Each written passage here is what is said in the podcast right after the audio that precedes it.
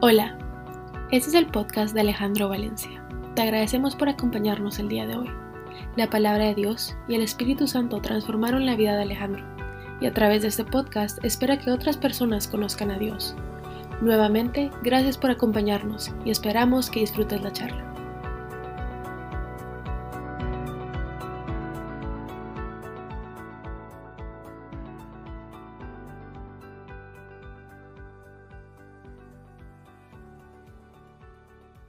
Sé si usted o ustedes se han puesto a pensar las veces que han hecho las cosas de forma diferente a lo que proclaman que deben ser dichas cosas.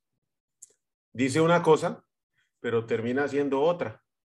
Generalmente, no es en nosotros mismos donde notamos esta diferencia. Tenemos siempre el ojo puesto en los demás. Y además de tener el ojo puesto en los demás, la lengua lista para opinar y vamos soltando comentarios como, mire este, cómo predica, pero no aplica. O esta, ¿quién es esta que viene a decirme cómo educar a mis hijos? ¿Y es que acaso ya no ve los de ellos? ¿Cómo están sus hijos? Me habla cómo administrar un negocio y no tiene ningún. Pero muy rara vez, muy rara vez vemos cómo nosotros mismos estamos viviendo esos valores que decimos que creemos. Muy pocas veces vemos y tenemos coherencia entre lo que decimos y lo que hacemos. Todos tenemos creencias y todos tenemos valores, no necesariamente iguales, pero sí todos tenemos nuestras propias creencias y nuestros propios valores. Y generalmente estamos dispuestos a compartirlos con el que se nos ponga enfrente, así no nos pidan nuestra opinión. Y esas creencias y esos valores son válidos cuando los vivimos. Son válidos solamente cuando los aplicamos en nuestro diario vivir. Con nuestras acciones validamos nuestros valores. ¿Sabe cuándo ve eso? Cuando nos tenemos que enfrentar a una decisión bien difícil. Cuando tenemos o nos ofrecen una comisión o tenemos que hacer eh, algo o decimos hacer algo por placer que no es lo que nos conviene. Y tomamos la decisión exclusivamente basado en nuestros valores y en nuestras creencias, aunque esa decisión implique un camino mucho más largo, implique perder un negocio, dejar un amigo o perder una oportunidad. ¿Me ama o no me ama? No sé si alguna vez se ha podido identificar usted con esa, con esa juego que de niños cogíamos una margarita y le empezábamos a arrancar los pétalos. Me ama, no me ama, me ama, no me ama, me ama, no me ama. Y por muchas décadas, muchos niños, incluido yo, jugamos ese simple juego de arrancar uno de los pétalos de cada flor para decir si alguien nos amaba o no. Se supone que el último, de último pétalo revelaba la verdad. Y esta es una forma poco confiable de tomar decisiones correctas, pero es que así lo venimos haciendo. Así de inseguras son las decisiones basadas en las circunstancias o en lo que la mayoría de la gente dice o opina o cree. Las decisiones sabias se toman cuando discernimos la voluntad de Dios. Y a su vez Él se deleita en revelarnos a nosotros que hacemos su voluntad, su voluntad. Su voluntad está claramente revelada en su palabra. Y así como dicen y están leyendo hoy Santiago 1.22, no solo escuchen la palabra de Dios, tienen que ponerla en práctica. De lo contrario, se engañarán solitos ustedes mismos.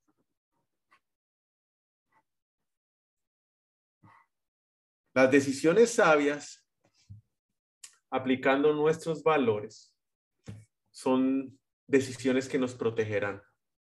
El entendimiento nos mantendrá a salvo. Y no solo lo estoy diciendo yo, está en Proverbios 2.11. Fueron las decisiones que yo tomé ayer las que me tienen viviendo hoy mi presente. Adriana tuvo que ir al dermatólogo para que le revisaran una mancha en la piel. Y la explicación fue, ese fue el sol que usted tomó hace 10 años. No fue el sol de ayer, no fue el sol de antier, fue el sol que tomó hace 10 años. Y muchas veces nosotros venimos a darnos cuenta del impacto de una decisión 10 años después. Hoy estoy viviendo mi presente. Hoy soy yo lo que decidí ayer, hace un mes o hace 10 años. Yo sé que el ejercicio físico y la buena alimentación son cosas que me hacen bien, son valores en los cuales yo creo. Estar físicamente activo, bien alimentado, me ayuda a mí a mantenerme atento, a ser muchísimo más productivo.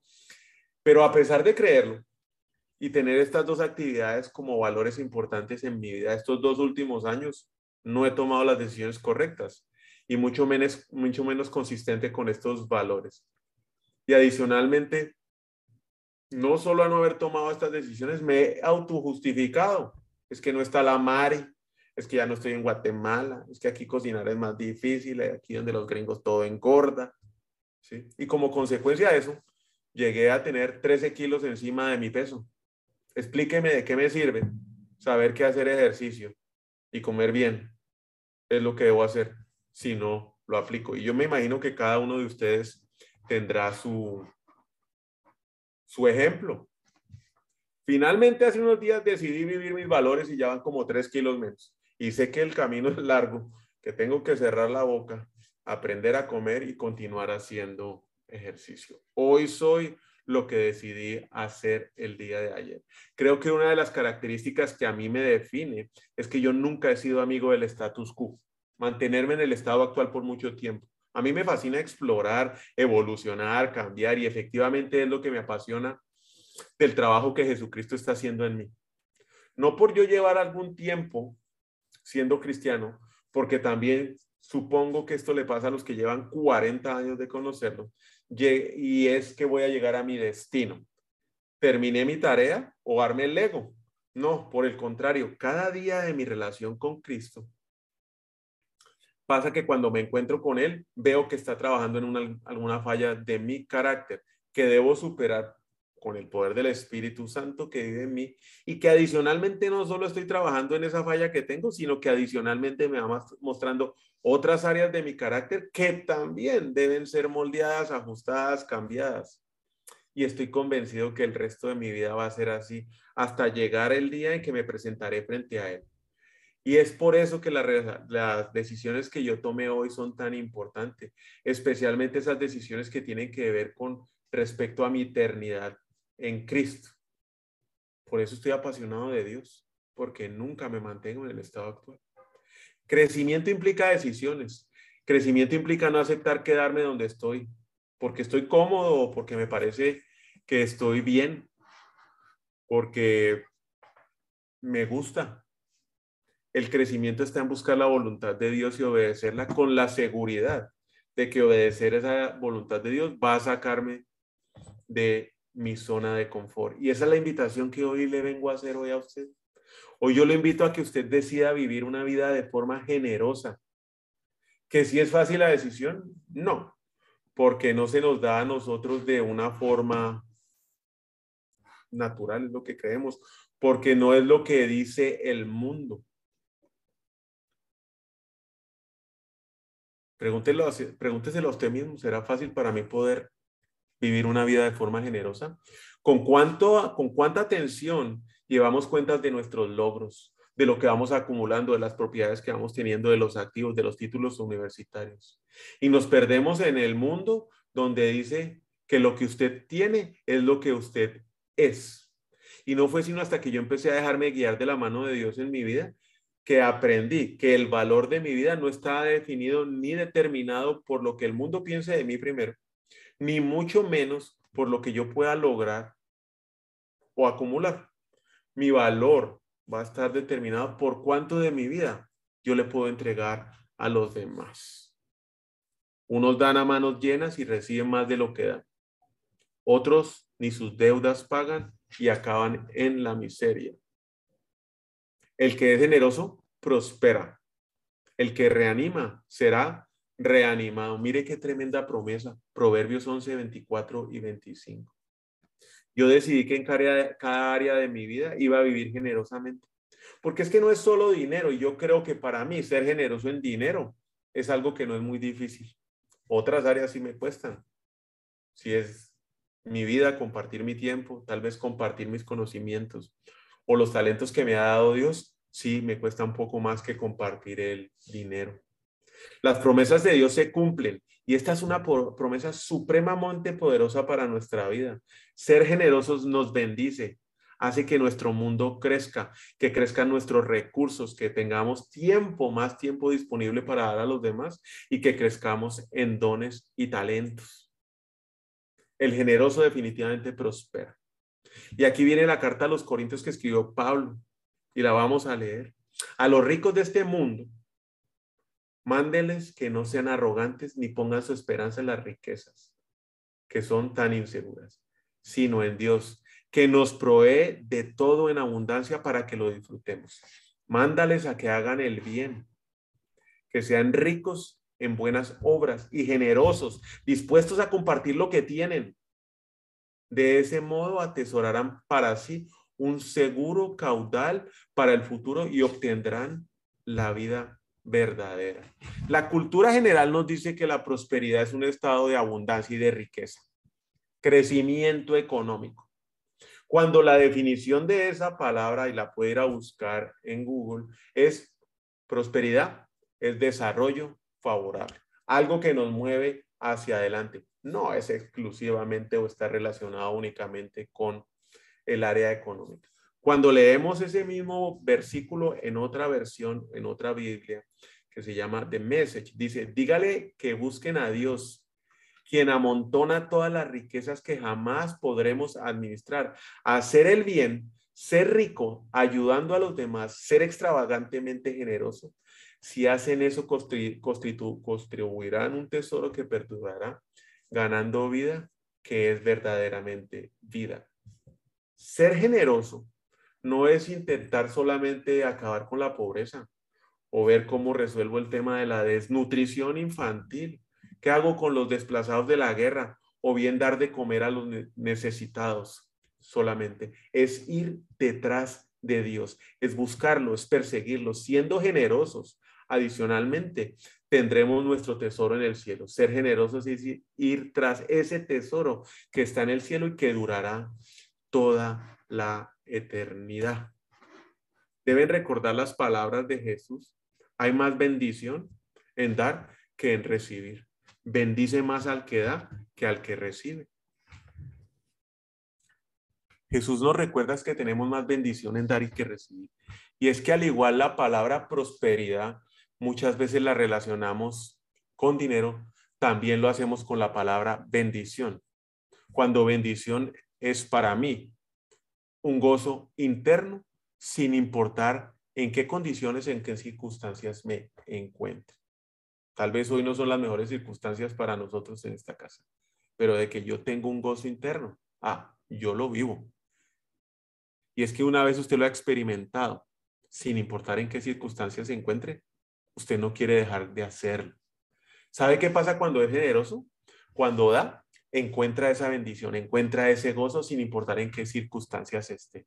No tiene que esperar para tener tiempo para que lo pueda compartir con alguien que lo necesita hoy o terminar la universidad para poder ayudar a, su amigo que está en problemas.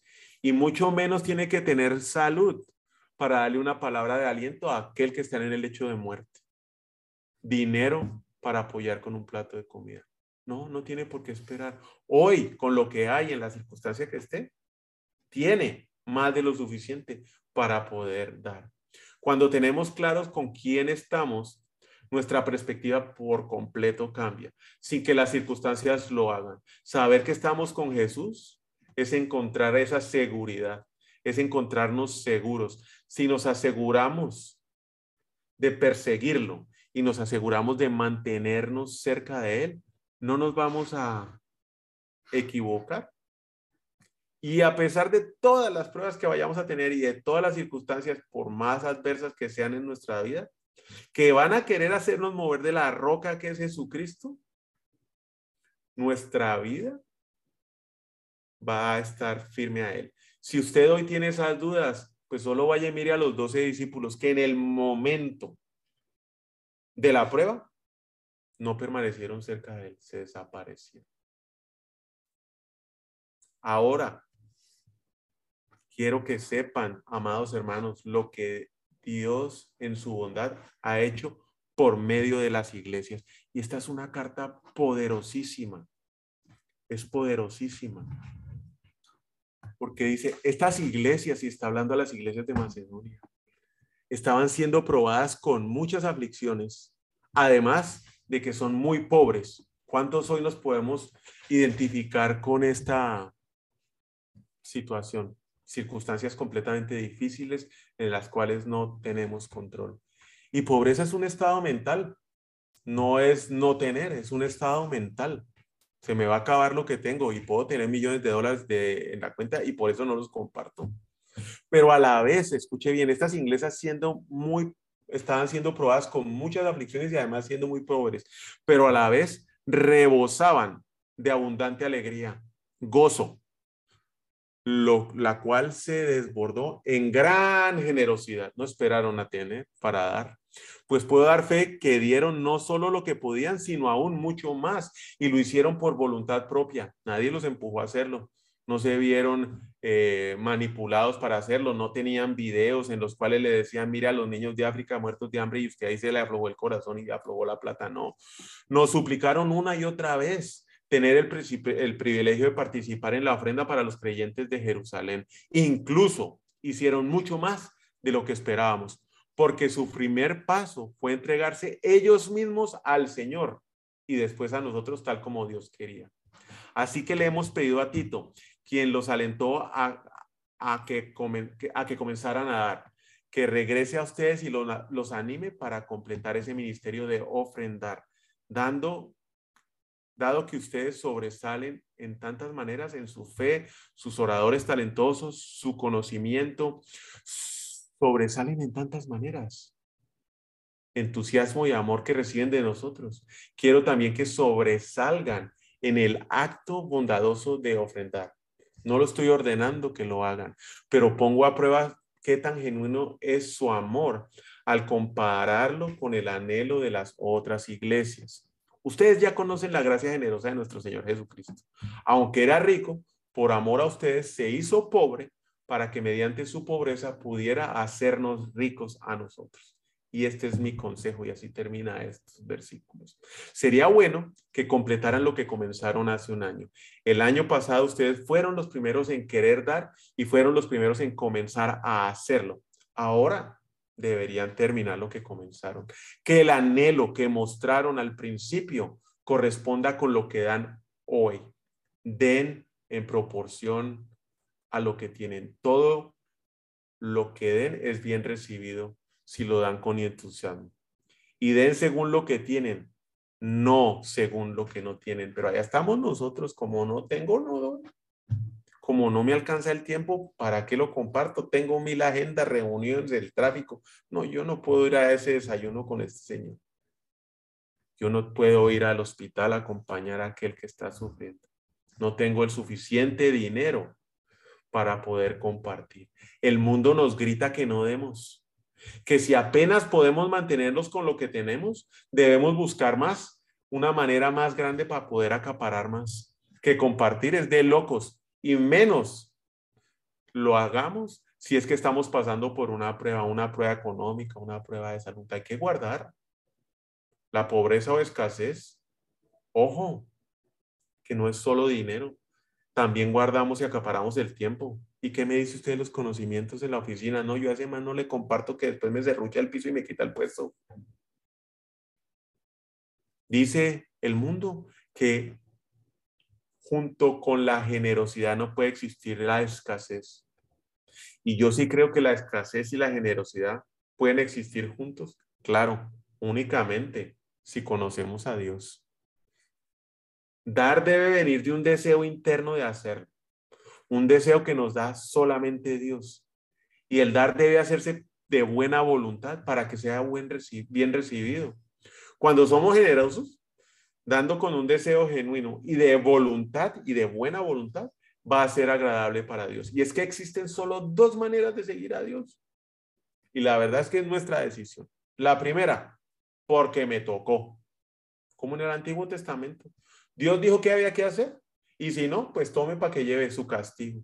Y la segunda, porque quiero o porque deseo hacerlo. Nuevo Testamento.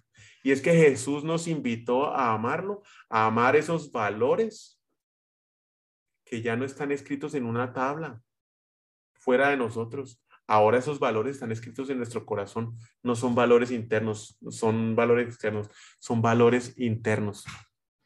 El Antiguo Testamento, claro, lo tengo que hacer. El Nuevo Testamento lo deseo hacer.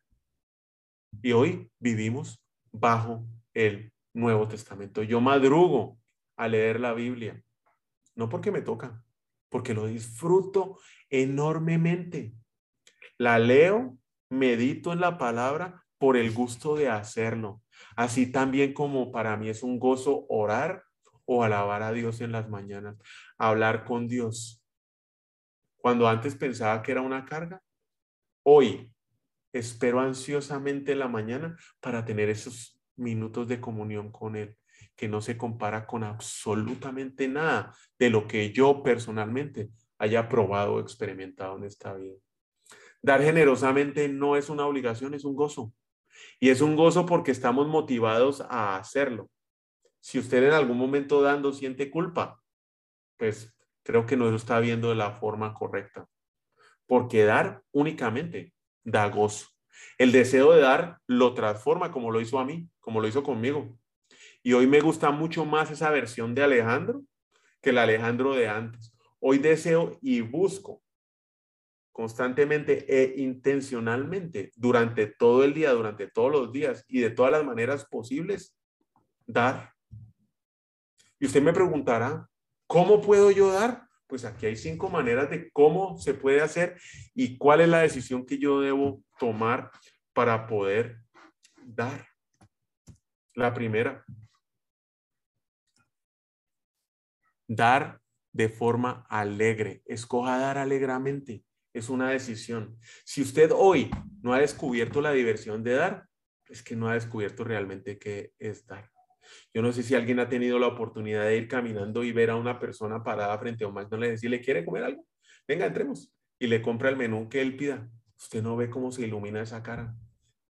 Y claro, antes de llegarlo a invitar a comer el McDonald's, usted ya lo está juzgando. Es que este debe estar drogado o saber, porque si le doy billete, ¿para qué? Se lo voy a chupar pero no ha experimentado lo que es dar y el gozo que se siente, no solo el que recibe la otra persona, sino el que usted siente, porque dar es algo que definitivamente es extremadamente divertido y agradable. Cada uno debe dar según lo que haya decidido en su corazón, no de mala gana ni por obligación, porque Dios ama al que da con alegría. Segunda de Corintios 9:7. Cuando usted alegremente sabe qué es lo que pasa con la gente que está alrededor suya, se confunde. No entiende por qué usted está haciendo lo que hace. Porque dicen, eso es contrario a lo que cree el mundo. Hay un estudio que realizó el Wall Street por ahí en el 2013 que dice que se cree que los humanos son esencialmente egoístas. Y el estudio demostró, por medio de unos científicos, que el cerebro humano está hecho para ser generoso. Dos, escoja dar desinteresadamente. Por años, por años, yo no daba una puntada sin de dar. Siempre estaba buscando el beneficio para hacer algo o para dar algo. Tenía que tener un interés para dar y que ese interés me sirviera. No necesariamente me tenía que servir en este momento, porque adicionalmente llegué a llevar una contabilización de vueltas por cobrar. ¿Qué he dado? ¿A quién se lo debo cobrar? Y cuando llegaba el momento oportuno, uh, salía la factura. Solo fue cuando decidí entregarme por completo a Dios que algo dentro de mí cambió. Tengo que aceptar que hoy aún lucho con el tema y que en algunas decisiones no doy por la razón correcta. Incluso hicieron más de lo que esperábamos, porque ¿cuál fue el primer paso que hicieron? Entregarse ellos mismos al Señor, tal y como Dios quería. Segunda de Corintios 2.8. Si uno se entrega primero a Dios y si usted se rinde por completo, da cualquier otra cosa, ya es fácil. Y es que la perspectiva cambia. No es dinero, no es tiempo, no es conocimiento. Nos estamos entregando nosotros mismos. Y es que Jesús así lo hizo. Él se entregó. Él no mandó a alguien que fuera a hacerle la vuelta. Vos andate a, que te cuelguen. No, no, no, no, no. No mandó a ningún discípulo a hacer lo que él solamente podía hacer. Jesús no solamente se dio él, se dio a sí mismo, dio su vida por usted y por mí. Y gracias a Dios por este don tan maravilloso que no puede escribirse con palabras. No se puede escribir. Hoy usted y yo somos salvos. Dar de uno mismo es el sometimiento de mi yo a la voluntad de Dios. Es gratitud y es servicio. Tres, decida dar de buena gana. Que si siempre yo lo quiero hacer, no. Pero sí decido dar de buena gana cada vez que doy. Muchas veces me preguntan sobre diezmar. Y si es algo que en el Antiguo Testamento está escrito, ¿por qué si usted me dice hoy que vivimos bajo el Nuevo Testamento, entonces lo tengo que hacer? Y mi respuesta siempre es muy sencilla para ese tema. Pues efectivamente, si hay una ley que está en el Antiguo Testamento. Malaquías 3.10. Y usted no está obligado a hacerlo. No lo haga si no le parece. No lo dé. Ya que hoy no vivimos bajo el Antiguo Testamento. Hoy vivimos bajo la gracia de Dios. Pero de igual forma, el hecho que usted decida no dar o no cumplir con ese principio, no significa que el principio de diezmar no aplique o sea verdadero. Usted puede decidir qué hacer, aplicarlo o no aplicarlo. El hecho de que no lo quiera hacer, el principio no va a hacer que desaparezca sencillamente. Lo único que sí va a cambiar es por qué lo hace. Busque cuál es la motivación para dar. Y hágalo de buena gana. No malinterpreten la razón por la cual he venido, dice Jesús. No vine para abolir la ley de Moisés o los escritos de los profetas. Al contrario, vine para cumplir cada uno de sus propósitos. Muchas veces podemos llegar a pensar que ahora es más fácil vivir en la gracia, cuando no. Porque hoy la motivación que nos mueve es el amor, cuando antes era la ley. Y va a decir, ¿sabe qué? No sabemos amar. No sabemos amar. Jesús vino a cumplir las leyes del Antiguo Testamento. No solo la del diezmo, todas. Hoy está aquí de furor el tema del aborto. Que decide usted o no hacerlo con su vida, ese es su problema, pero la ley no va a desaparecer, ahí está escrito. Usted no puede matar a otro. Las cumplió todas sin excepción. Vino a cambiar nuestra motivación de la ley para que ahora sea un deseo interno que salga de nuestro corazón hacerlo, que sea nuestro deseo cumplir. Cuando dé, nunca lo vaya a hacer por obligación. No lo haga tampoco porque los demás lo hacen no lo haga para quedar bien o mucho menos lo haga para obtener algo a cambio. Cuando dé, que sea porque su corazón está dispuesto a dar. Hágalo conforme a la voluntad de Dios para que pueda disfrutar de ese gozo, de esa llenura que Dios le puede dar a usted. Cuatro, decida dar intencionalmente decida dar intencionalmente. Cada uno debe dar según lo que haya decidido su corazón, no de, mala gana ni por obligación, porque Dios ama al que da con alegría. Como le decía hace un momentico, no de por las razones equivocadas, que un video, que una historia en las redes sociales sea lo que lo mueva a dar, tampoco se deje manipular. ¿Sabe cómo es lo más fácil para poder llegar a dar? Pues pregúntele a Dios, porque ahí nunca falla y él le dirá qué debe hacer y cuánto debe dar o no. Y es que algunas veces no recibir respuesta puede ser un no o un espérese un momentico, no es al tiempo todavía o no es la forma como debe dar. Usted pensando dar dinero cuando lo que esa persona requiere es un consejo. O usted quiere dar un consejo cuando esa persona lo que necesita es un tiempo y que lo acompañe a pasar su prueba y en silencio. Hablar con Dios sobre dar debe ser una conversación solamente suya con Él, directa y sin intermediarios, que además debe hacerla todos los días, todo el día. No debe hacerlo por las razones equivocadas, porque recuerde que dar trae una promesa. Los hará ricos para que puedan dar mucho más. Así serán los que den Gracias a Dios por el dinero que ustedes van a reunir y que nosotros vamos a llevar. Los hará ricos para que ustedes puedan dar mucho más. Segunda de Corintios 9:11.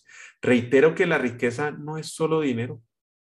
nos hará ricos en ideas, nos hará ricos en paz, nos hará ricos en gozo, nos hará ricos en bondad, nos hará ricos en misericordia, nos hará ricos en, mis, en paciencia y nos hará ricos en dominio propio. Y si no, vaya y busque Gálatas 5:22, todo eso que Él nos puede dar y en lo cual nos puede hacer rico. ¿Sabe qué es la riqueza? Tener más de lo que necesita. Y yo creo que aquí, hoy todos los que estamos, somos ricos. Además, si usted desea transformar vidas y quiere presentarle a Jesús a los demás, quiere servir, ¿sabe qué? Empiece dando. Empiece dando.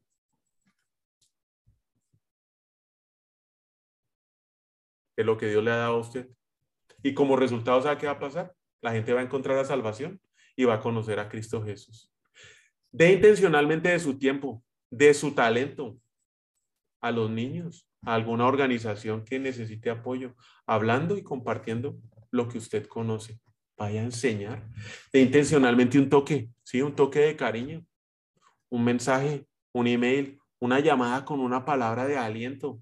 Ore por los demás en privacidad, en su alcoba. Ore por los demás acompañado. Ore por los demás con los demás. Regale una sonrisa, regale un abrazo. De su tesoro más profundo, más preciado, su vida, dándole gloria a Dios. No lo piense, decídalo y hágalo, pues es Dios quien provee la semilla al agricultor y luego el pan para comer, no es usted. De la misma manera, Él proveerá y aumentará los recursos de ustedes y luego producirá una gran cosecha de generosidad en ustedes. Segunda de Corintios 9, 10. Quien es un buen administrador en lo poco, lo será en lo mucho. Y Dios es el que nos va a proveer la semilla y luego el pan para comer. Decida hacer y dar de forma agradecida. Las cinco. Y ya vamos a terminar. Esta es una pregunta, la que están leyendo ahí, que por años intenté contestar. ¿Cómo puedo pagarle al Señor por tanta bondad que me ha mostrado? Años intentando dar respuestas a, esa pregunta. Hice mil acciones. Iba hasta Totonicapán, al Quiché, tenía una fundación, les enseñaba a la gente a sembrar, les llevaba fiestas de Navidad, con obras, con proyectos, hasta que finalmente lo entendí. Yo no tengo manera de pagarle a Dios por lo que Él hizo por mí. Ni yo, ni nadie. Y muchas veces me preguntan, inclusive hoy aún mis hijos, porque hago cosas locas. Cuando el proceso empezó con Dios y yo empecé a dar, me preguntaban, más que hoy. Hoy me preguntan en algunas ocasiones. Y mi respuesta, ¿sabe cuál es? Papá, ¿por qué vos das eso? Papá, ¿por qué no vas a hacer esto y terminas haciendo lo otro? Éxodo 13 y 14. En el futuro, sus hijos le preguntarán, ¿qué significa todo eso de dar? Y ustedes les dirán, con la fuerza de su mano poderosa, el Señor nos sacó de Egipto, donde éramos esclavos. Yo personalmente viví como un esclavo por años y no me daba cuenta de lo que era esclavo. Y que cada día que pasaba, perdía la poca o casi ninguna libertad que tenía. Era esclavo de mis vicios, estaba atado a mis malas y pésimas decisiones, estaba perdiendo lo que más quería y lastimando a los que amaba. Ciego, sordo, cojo. ¿Y sabe qué hizo Jesús? Me rescató. Él me ha dado hoy lo que no me merezco. Cuando mi Dios me encontró, yo era un completo caos, vivía en un completo desorden, lleno de excesos y de abusos, estaba lleno de culpa y de vergüenza, bajo una máscara de que todo estaba bien. ¿Por qué doy? Porque solo Él me sacó del mugre, me limpió y hay cosas hoy que tengo que no me merezco, que solo Él me ha podido dar. Y hoy lo hago por ese agradecimiento inmenso que tengo a Dios porque me quitó de la mano del enemigo. Y por eso doy hoy. Y por esa misma razón lo invito a que usted dé hoy. Vamos ahora. Señor Jesús, te doy infinitas gracias porque nos rescataste, porque nos salvaste, porque nos liberaste, Señor. Porque tu palabra está escrita dentro de nuestros corazones, porque tú nos das ese deseo de compartir lo que buenamente nos das, más de lo que nosotros merecemos, porque somos ricos, Señor, hoy, con lo que tengamos y bajo la circunstancia que estemos, porque somos ricos en tu amor, porque tú nos salvaste, Señor. Toca nuestros corazones para que podamos compartir todo lo que tenemos, compartir nuestro tiempo, compartir nuestros talentos, compartir nuestros dones, compartir el dinero con una palabra de aprecio, con una sonrisa, pasar tiempo con alguien acompañándolo, así sea en silencio, pero que no nos vayamos a privar de ese gozo que da dar, Señor, que no nos dejemos de ir por lo que este mundo hoy dice, por lo que el mundo nos quiere enseñar, que es que tenemos que acumular, que somos lo que tenemos, cuando en realidad somos lo que damos. Te pido, Señor, que toques nuestros corazones, que nos transformes, que transformes ese viejo yo de querer acumular a querer soltar, a querer entregar. Señor, pero todo empieza cuando nos rendimos y nos entregamos a ti. Y que hoy, si alguien desea hacerlo, Señor, recíbelo con los brazos abiertos y que se pueda entregar por completo a ti, Señor. En nombre de Cristo Jesús. Amén. Los invito a que busquen a ver a quién pueden dar saliendo de la reunión o mañana a primera hora de la mañana. Y tienen todo el día y tienen toda la vida para poderlo aplicar y para poder mejorar en nuestro dar, que salga del corazón, que no nos manipulen, que sea lo que Dios diga. Y cuando tengo dudas, espero y vuelvo y pregunto. Que tengan una excelente semana. Dios los bendiga. Siempre es un gusto compartir con ustedes esta palabra en nombre de Cristo Jesús. Amén. Gracias, gracias.